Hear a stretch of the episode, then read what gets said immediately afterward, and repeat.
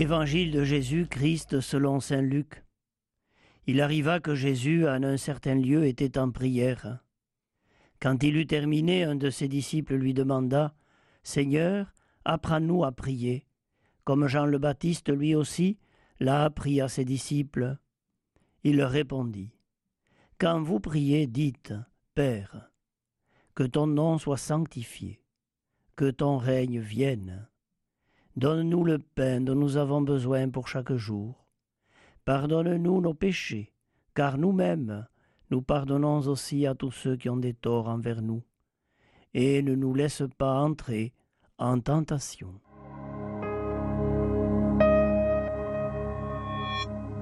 Il est assez fascinant de voir quelqu'un prier intensément, de manière fervente. Cela suscite le désir en nous de faire comme lui ou comme elle.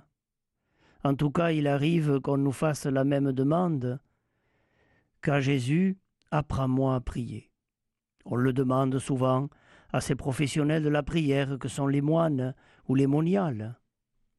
Mais qui peut être pleinement satisfait de sa vie de prière? Qui peut dire qu'il sait vraiment prier Saint Paul le dit lui-même, nous ne savons pas prier comme il faut, l'Esprit Saint vient au secours de notre faiblesse. Le premier mot de la prière de Jésus est un mot d'émerveillement, Père. Dans sa bouche d'ailleurs, c'est beaucoup plus familier que ça, c'est Papa. Le Père, c'est celui qui aime, comme le dit un personnage de Pagnol dans l'une de ses pièces de théâtre. Et il nous aime chastement, c'est-à-dire en nous laissant une grande liberté.